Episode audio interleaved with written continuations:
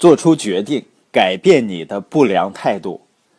我是个花生漫画迷，多年来一直阅读这本连环漫画。在一幅漫画中，露西说：“我感到很烦。”他的小弟弟莱纳斯总是愿意去缓解紧张气氛。他答道：“也许我能帮助你。这样吧，你坐我的座位上看会儿电视，我来为你做饭。”于是。莱纳斯为露西准备了三明治、巧克力饼和牛奶。现在你还需要我做些什么吗？他问道。还有什么是我没有想到的吗？是的，还有一件事情你没有想到。露西大声叫道：“我不想感觉更好。”在花生漫画里，露西总是不愿意去做很多方面的改变。许多人都像他一样。我曾经提到过，在你的一生中，有些事情是无法选择的，比如父母、出生地、种族等。但是你的态度是可以改变的，而且几乎每个人的思维方式都有一些方面可以改变。如果你希望今天过得更好，你就应该在这些方面做出努力。如果在毕业十年或更长时间后参加校友会，你一定会为你昔日同学身上发生的变化感到惊奇的。一个当年遭人厌烦的家伙成了律师，而一个普通的女生成了电影明星。一个行事古怪的家伙创立了大公司。这些转变是怎么发生的呢？其实他们转变了他们的自我认知。你只是看到了他们过去的样子，或者是你认为他们过去的样子。而他们则看到自己将来的样子，于是他们学着像他们希望成为的那个样子去行动，去获得相应的能力。这种转变需要时间，而且对那些天天见到他们的人来说，转变是很难被发现的。但对那些阔别二三十年的人来说，这种转变简直是个奇迹，就像毛毛虫变成了蝴蝶。如果你渴望改变你自己，就从你的思维开始吧，相信自己可以做得更好，可以成为你希望成为的。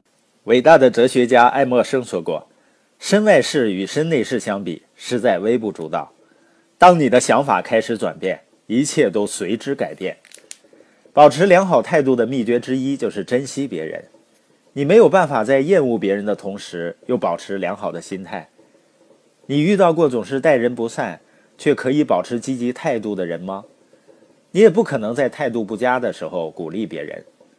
对别人的鼓励意味着是对他们的帮助，在他们身上找到最好，把他们积极正面的素质发掘出来。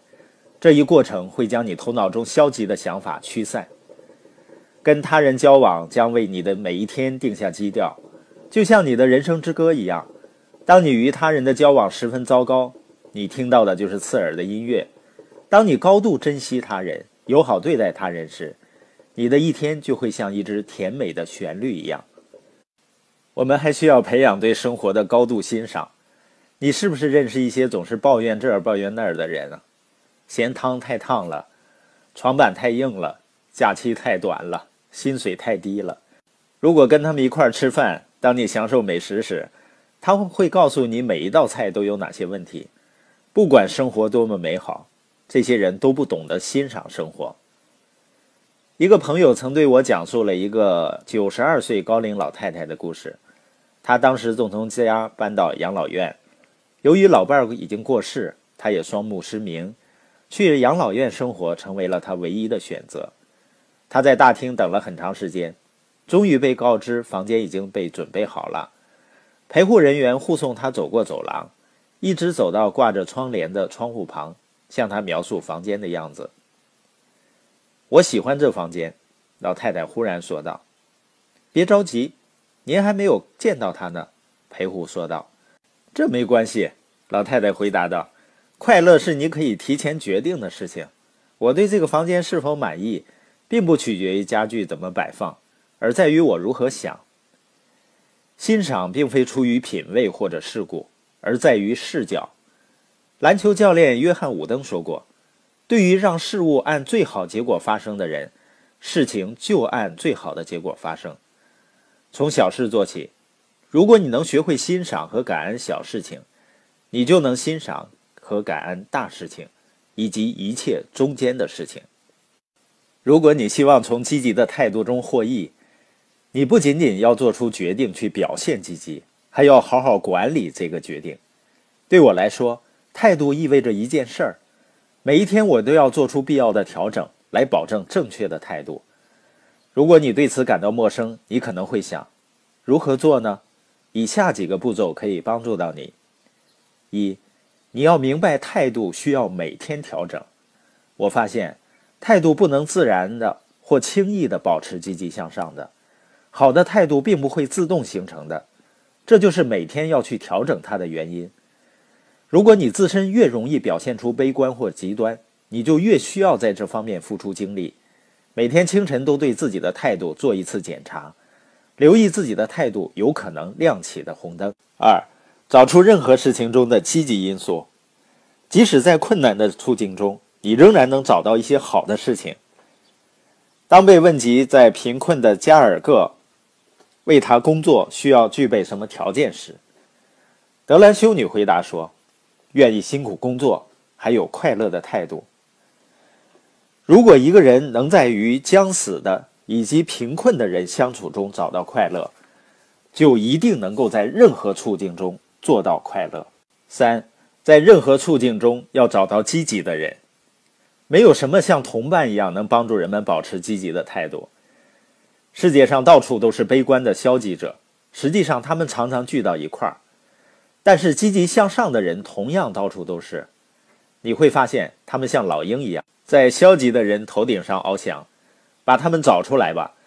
当你面临困难的时候，靠近他们，像长跑手一样紧跟着他们的步伐。如果他们遇到困难，你可以走上去帮助他们。两个积极向上的人拧成一股绳，比一个单打独斗的人更能驱散乌云。第四，在任何谈话中说些积极的话。我曾经尝试培养一种习惯，在跟别人每次交谈中都说些积极的话。我从最亲近的人做起。当我妻子显得美丽的时候，我便告诉她；在每次见到孩子们的时候，我都夸奖他们。而且在见到我的孙子孙女的时候，我更不会吝啬赞美之词。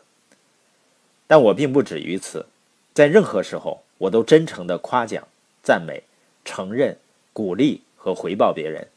这对我和对他们来说都妙不可言。我非常建议你也这样做。我知道你也能够学会的。第五，从你的日常词语中剔除消极话语。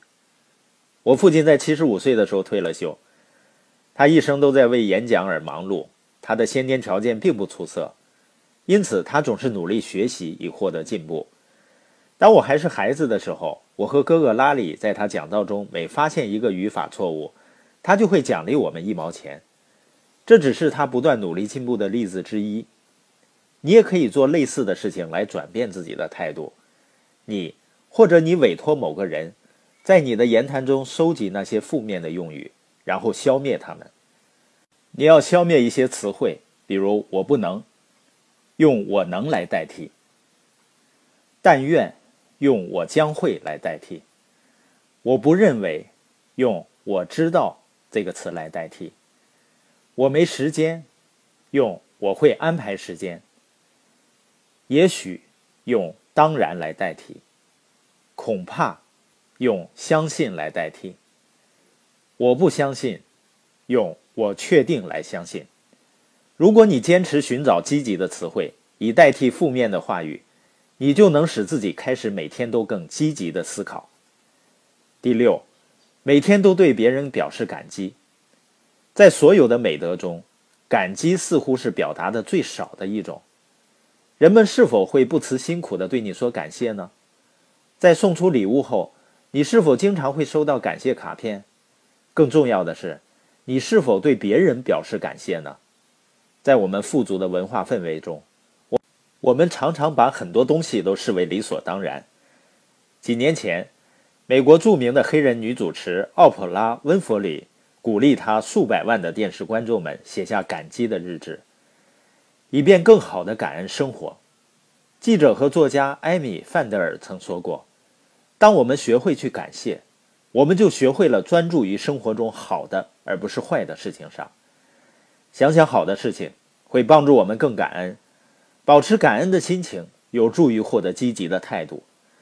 保持积极的态度，促使我们去想事情好的一面，而非坏的一面。这是一个自我推进的积极循环。